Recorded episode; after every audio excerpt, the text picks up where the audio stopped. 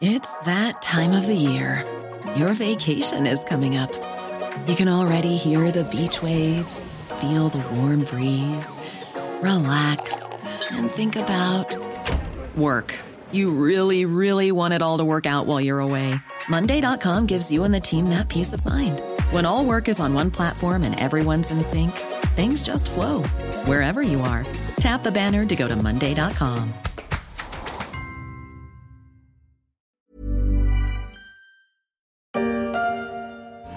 Emmanuel Macron s'adresse aux Français dans quelques instants. Le chef de l'État qui s'apprête à répondre en direct depuis l'Elysée aux questions de nos confrères de TF1 et France 2. Sa parole est très attendue deux jours après le rejet des motions de censure et l'adoption de fait de la réforme des retraites.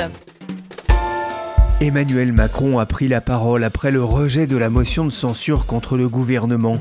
La réforme des retraites a été adoptée, mais risque de laisser des traces dans l'opinion, mais aussi dans les relations entre le gouvernement, l'opposition parlementaire et les syndicats. Vous écoutez La Story, le podcast d'actualité de la rédaction des échos. Des manifestations, des blocages de dépôts pétroliers, des poubelles qui s'amoncellent dans les rues, des transports perturbés partout en France, l'onde de choc de l'adoption de la réforme des retraites par le 49-3 n'a pas éteint la contestation, bien au contraire, alors que selon un sondage IFOP pour le JDD, la cote de popularité du président est passée sous les 30%. La réforme est passée au forceps et maintenant, que va-t-il se passer? Comment gouverner? Comment ramener la concorde notamment face à des syndicats unis par la même colère? Pour le savoir, la story a mobilisé le service France des échos.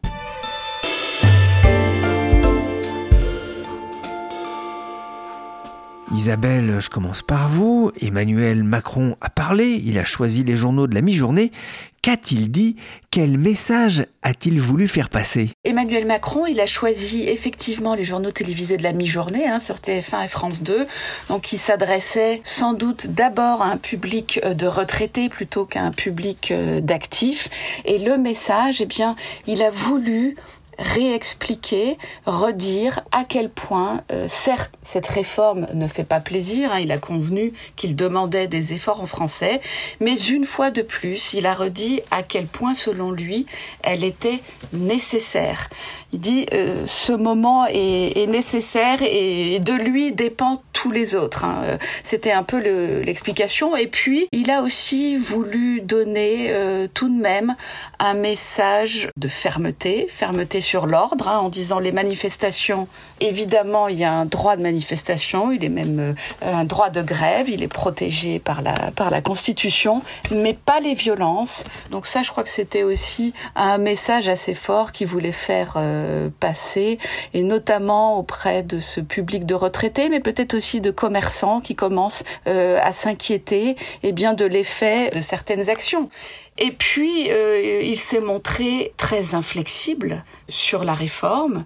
Il a, tout en tendant la main aux syndicats pour dire il va falloir qu'on se remette autour de la table parce que dans les protestations et dans la colère, il y a des inquiétudes sur le travail, mais il a en même temps euh, euh, accusé hein, les organisations syndicales de ne pas avoir voulu euh, faire de compromis, de ne pas avoir de propositions.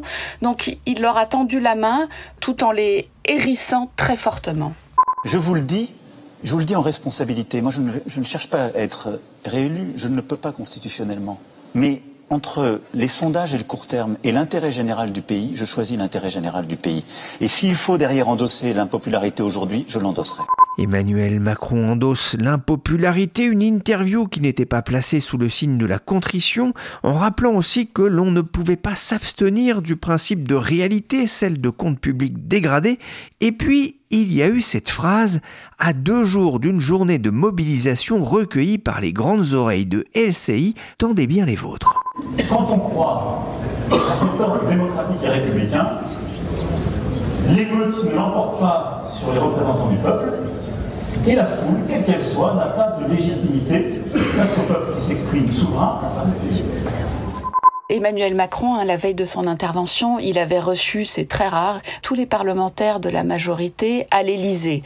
Et comme d'habitude, quand il y a euh, ce type d'événement, la plus grande partie de son discours euh, est diffusée par les uns les autres. Et il y a eu cette phrase, effectivement, hein, euh, sur la légitimité, questionnant la légitimité de la foule face à celle des élus du Parlement. Alors il y a eu un correctif hein, de l'Élysée qui a dit on voulait pas parler de la foule des casseurs. Il y a euh, un certain nombre d'élus qui ont vu leur euh, permanence parlementaire euh, taguée ou abîmée. Donc il a dit que cette phrase les concernait parce que effectivement cette phrase elle a quand même fait beaucoup polémique. certains ont, dit qu'il y avait une certaine ambiguïté.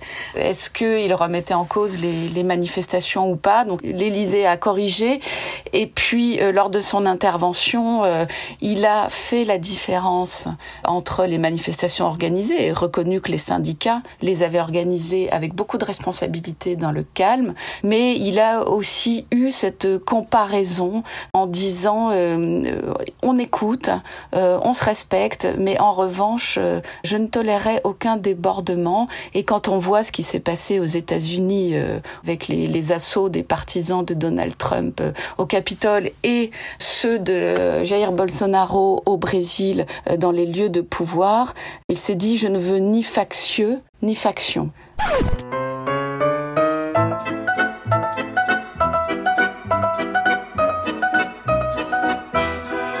Le président sera-t-il emporté par une foule pas vraiment en délire depuis le vote de la réforme par le biais de l'article 49 alinéa 3 de la Constitution?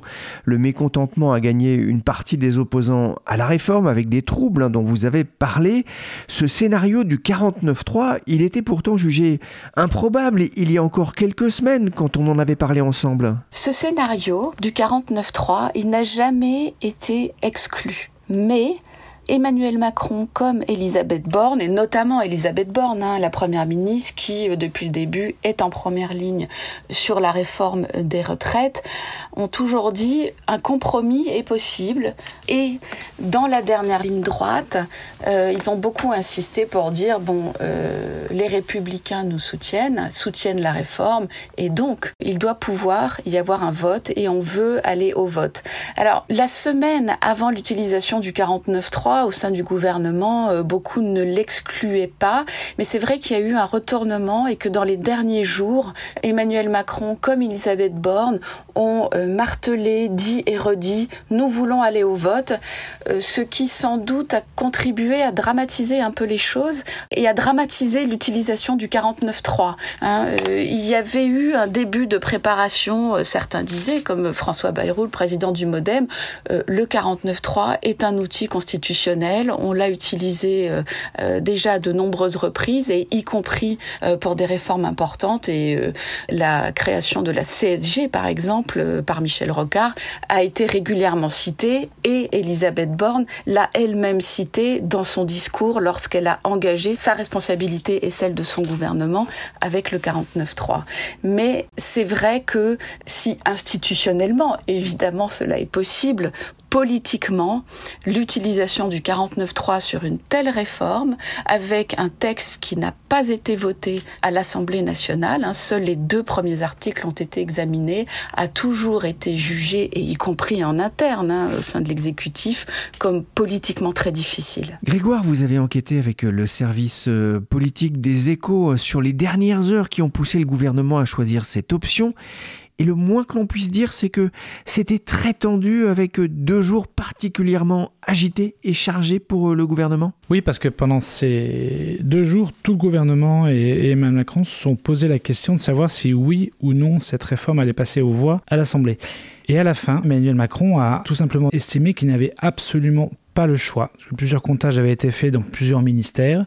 Ils étaient à la fois serrés, très serrés et contradictoires. C'est-à-dire qu'une fois, il donnait deux voix, trois voix d'avance pour la loi, et parfois il donnait une loi battue à deux ou trois voix près. Et le risque du vote a donc été jugé trop important, même si plusieurs voix au sein de la majorité, notamment la plupart des, députés, emmenés par leur présidente Aurore Berger, notamment par exemple le, le ministre de l'Intérieur Gérald Darmanin, voulaient aller au vote, mais c'était jugé un risque trop important.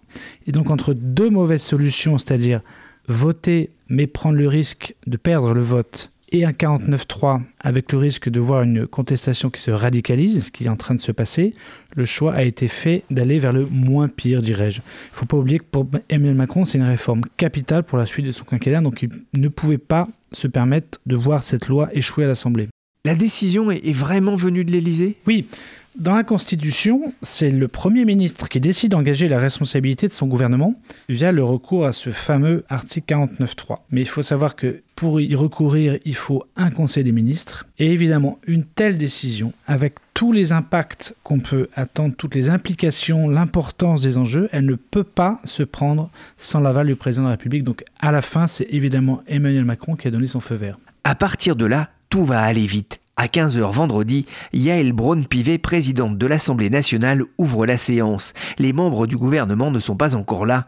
La séance est suspendue quelques minutes jusqu'à l'arrivée de la Première ministre.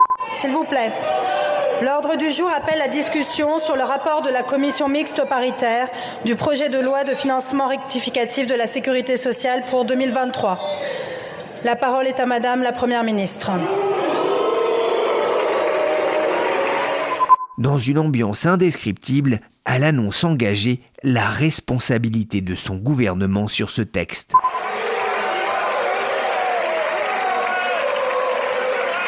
Aussi, parce que je suis attachée à notre modèle social et parce que je crois dans la démocratie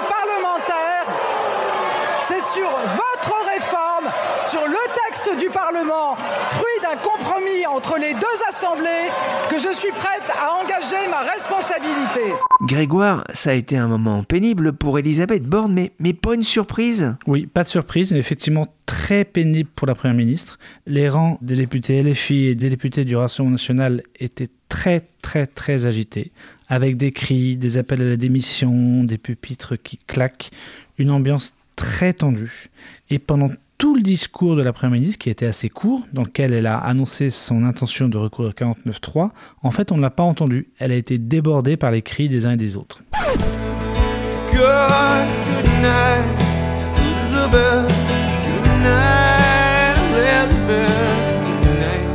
Un journée difficile pour la Première ministre, mais Isabelle, pourquoi le président n'a-t-il pas voulu prendre le risque d'une dissolution en allant au vote Aller au vote, ça voulait pas forcément dire euh, dissoudre, mais en allant au vote, il prenait le risque de voir la réforme rejetée. Si la réforme était rejetée, à l'Assemblée nationale, il pouvait lancer une deuxième lecture. Il pouvait institutionnellement, plusieurs ministres euh, me l'ont dit et ont reconnu, politiquement, cela aurait été impossible. Aller au vote et avoir un rejet euh, du texte, cela signifiait la mort de la réforme. Est-ce qu'après, il aurait euh, enclenché une dissolution? Peut-être. En tout cas, en enclenchant le 49.3, il prenait euh, là aussi le risque d'avoir la motion de censure adoptée, le gouvernement d'Elisabeth Borne tombé, et là, ce n'est pas du tout une obligation, mais il pouvait aussi euh, lancer une dissolution.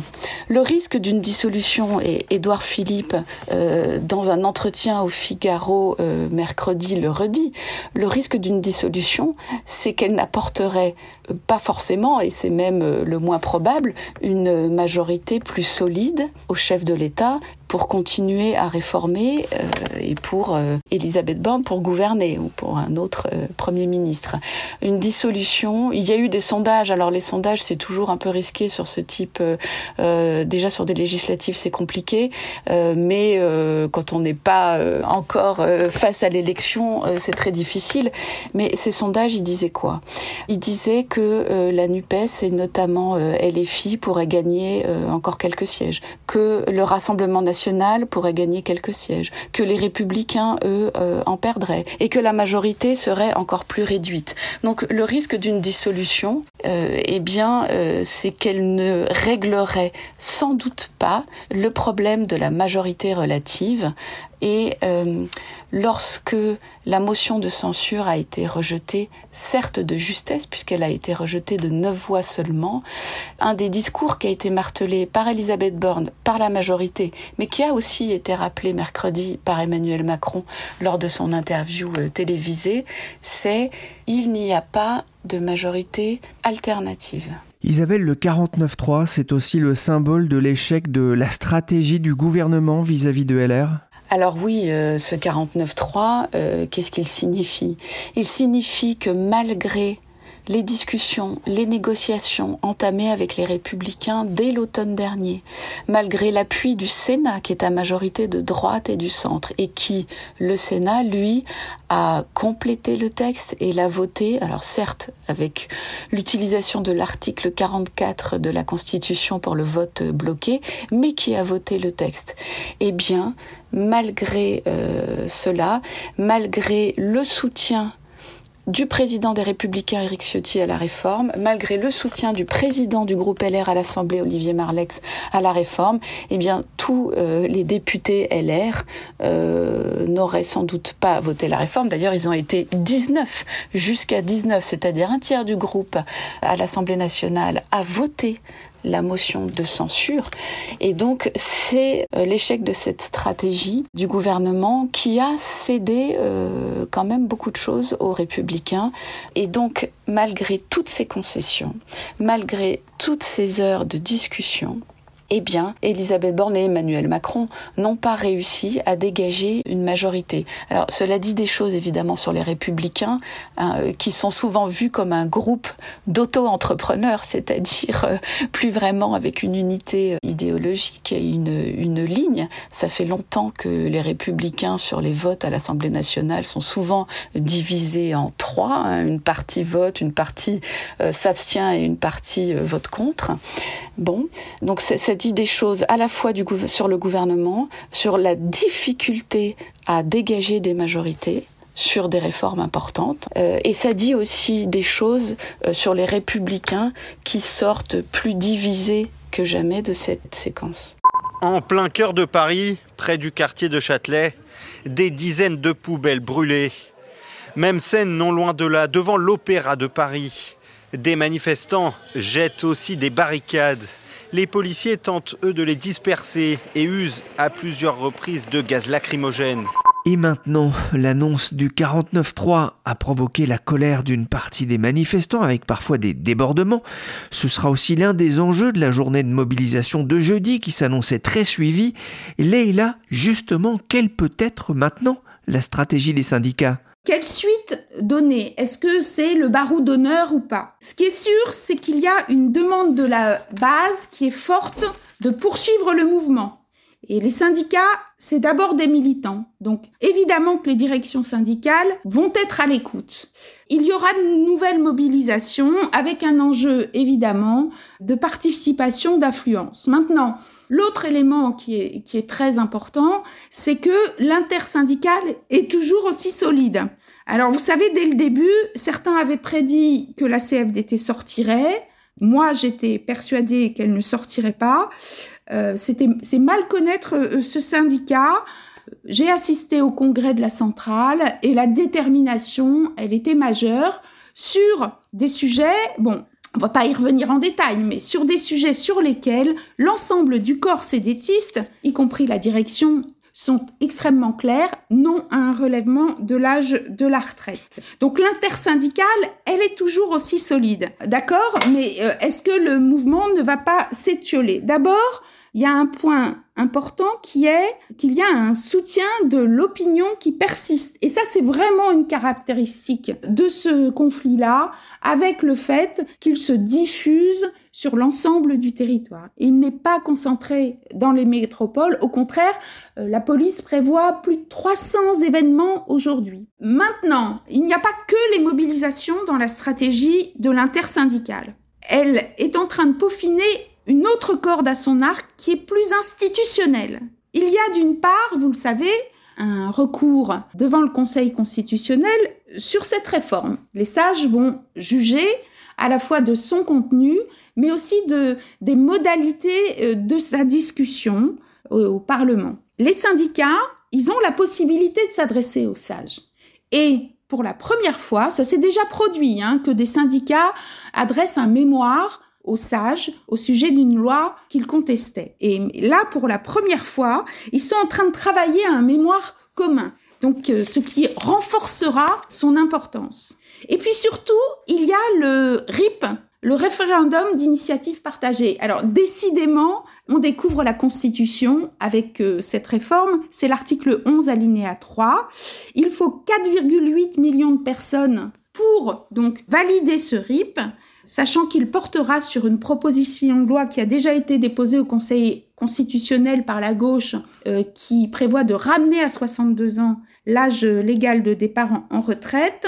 Si vous faites le calcul, la DARES, elle a évalué à 10% le nombre de syndiqués sur les 27 millions d'actifs qui sont en emploi, ça fait 2,7 millions. C'est un objectif, en fait, qui apparaît atteignable, qui serait euh, une innovation, mais qui apparaît atteignable. On est dans une phase d'attente, la mobilisation se poursuit ce jeudi. Grégoire, tout le monde a salué la gestion des manifestations par les syndicats, des rassemblements sans débordement partout en France. Depuis jeudi, les esprits s'échauffent dans la rue. Comment l'exécutif réagit-il face à cette colère qui n'est pas sans rappeler celle des Gilets jaunes? Oui, ça rappelle cette époque parce que cette colère se manifeste notamment par des, par des violences, des, feux de poubelle, des abribus qui sont éclatés. Et bien, le gouvernement il réagit par une ligne très ferme. C'est-à-dire, pas question pour lui de se laisser déborder, ni de laisser ces manifestations sauvages qui essaiment un peu partout, à Paris, dans les grandes villes de France, prendre trop d'importance. Mais cette stratégie de fermeté, elle a un coût, évidemment, c'est celui des violences policières. Les images qui circulent en ce moment sur les réseaux sociaux montrent à la fois ces débordements et aussi des violences émanant de policiers, des, des, claques, des coups de poing, des, des, tirs de LBD sans sommation. Et toutes ces violences sont dénoncées par la défenseur des droits, par euh, une ONG comme Amnesty International, par des avocats, par le syndicat de la magistrature. Sans oublier évidemment la gauche qui en fait un angle d'attaque politique contre Emmanuel Macron qui dénonce évidemment un recours disproportionné à la force, une violation de la doctrine du maintien de l'ordre et évidemment une dérive autoritaire. Ça donne un peu l'impression quand même que à l'Élysée, on a complètement, on a un peu sous-estimé euh, finalement le rejet du 49-3 par une partie euh, des Français, en tout cas par les manifestants dans leur ensemble. Oui, Élysée, on pensait que le 49-3, qui est un, quelque part un simple article de la Constitution, qui, est, qui a déjà utilisé une centaine de fois, puisque même c'était la centième fois qu'il était utilisé là avec cette réforme des retraites, que c'était juste un artifice constitutionnel pour faire passer la loi. Et en fait, je pense qu'ils ont sous-estimé la valeur symbolique de ce 49.3, en fait, qui symbolise un passage, tout simplement un passage en force. Ce n'est pas un échec, c'est un naufrage, les mots de Laurent Berger, le patron de la CFDT en une de Libération.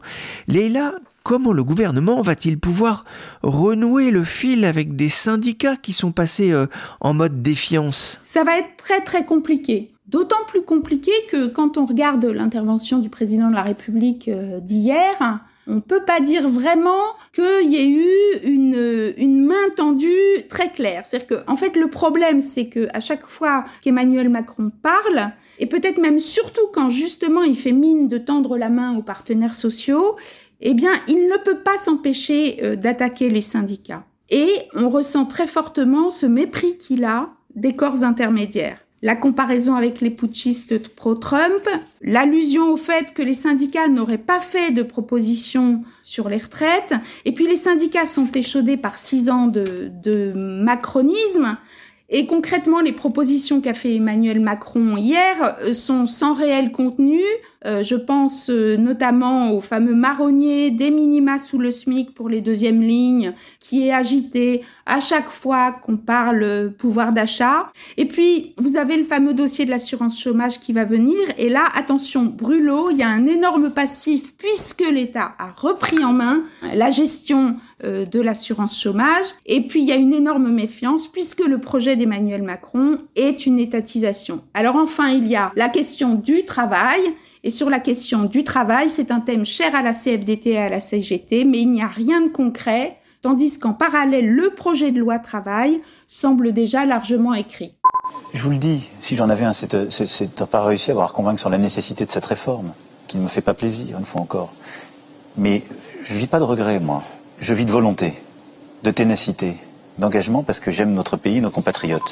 Pas de regret, mais de la ténacité, Isabelle, le gouvernement et Emmanuel Macron aimeraient bien tourner la page de la retraite en attendant l'avis du Conseil constitutionnel et un hypothétique RIP qui pourrait enterrer sa réforme. Le président avait fait de cette réforme le symbole de son deuxième quinquennat, il lui reste quatre ans. Que va-t-il faire continuer à réformer? Emmanuel Macron le sait, de la suite de son quinquennat dépend évidemment la façon dont cette euh, réforme va pouvoir euh, avancer et être appliquée. Il savait en la lançant que euh, sans cette réforme, son quinquennat sans doute serait très amputé. Il y a quand même un risque d'enlisement et, et d'ailleurs Édouard Philippe euh, dans cet entretien au Figaro mercredi le dit, euh, le risque après les retraites c'est l'immobilisme, il faut continuer. Il a rappelé mercredi ses priorités, le plein emploi, la réindustrialisation, une industrie aussi et une économie décarbonée. Dans ses priorités, il met aussi l'ordre républicain. Et puis, il y a des inquiétudes très fortes sur les services publics. Et donc, dans ses troisièmes priorités, il a mis tout ce qui peut constituer des progrès aux Français, euh, des progrès pour les Français, c'est-à-dire l'école, la santé, et l'écologie. Alors pour l'instant des choses des choses sont lancées, mais pour l'instant c'est vrai que on a ces grandes lignes et d'ailleurs on a ces grandes lignes depuis depuis la campagne et même lors de son précédent quinquennat. Mais pour l'instant il n'y a pas grand chose de très précis. Isabelle, après ce 49-3, est-ce qu'il va pas avoir du mal quand même à obtenir des majorités pour ces différents projets? Le un coup à gauche, un coup à droite, a-t-il encore un avenir? Eh bien, il a donné à Elisabeth Borne pour mission à la fois de revoir l'agenda parlementaire. Il lui a demandé des projets de loi plus courts. Il y a d'ailleurs une première victime, c'est le projet de loi immigration, qui euh, sans doute euh, sera redécoupé en plusieurs projets de loi pour essayer de faire voter euh, une partie par la gauche, une autre par la droite. Mais sans doute, au vu des réactions d'ailleurs de toutes les oppositions mercredi à son intervention.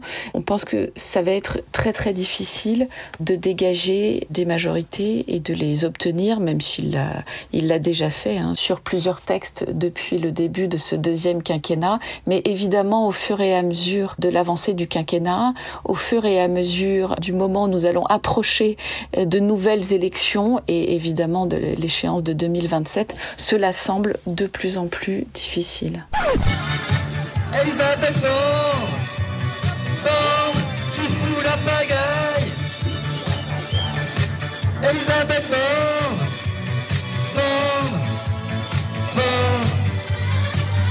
Pourra-t-il le faire avec Elisabeth Borne? Alors, mercredi, ce qui est très intéressant dans son intervention, c'est qu'il la charge à la fois de revoir l'agenda euh, parlementaire, il parle de co-construction parlementaire, mais aussi euh, d'élargir la majorité. Et il lui donne plus ou moins clairement un bail de trois semaines, un mois. Et euh, il, il, dit, eh bien, j'espère qu'elle va réussir.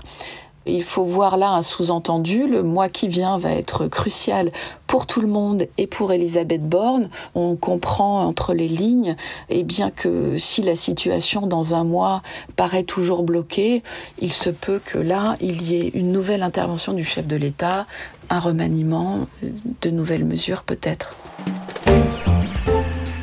La story c'est fini pour aujourd'hui. Cet épisode a été réalisé par Nicolas Jean. À demain pour un nouvel épisode du podcast des échos.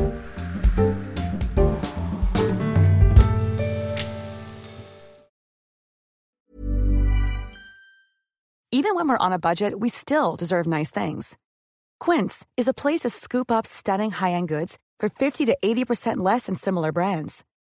They have buttery soft cashmere sweaters starting at $50 luxurious Italian leather bags, and so much more. Plus, Quince only works with factories that use safe, ethical, and responsible manufacturing. Get the high-end goods you'll love without the high price tag with Quince.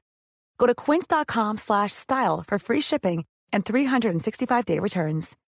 When you need mealtime inspiration, it's worth shopping Kroger, where you'll find over 30,000 mouthwatering choices that excite your inner foodie. And no matter what tasty choice you make, you'll enjoy our everyday low prices, plus extra ways to save, like digital coupons worth over $600 each week. You can also save up to $1 off per gallon at the pump with fuel points. More savings and more inspiring flavors make shopping Kroger worth it every time. Kroger, fresh for everyone. Fuel restrictions apply.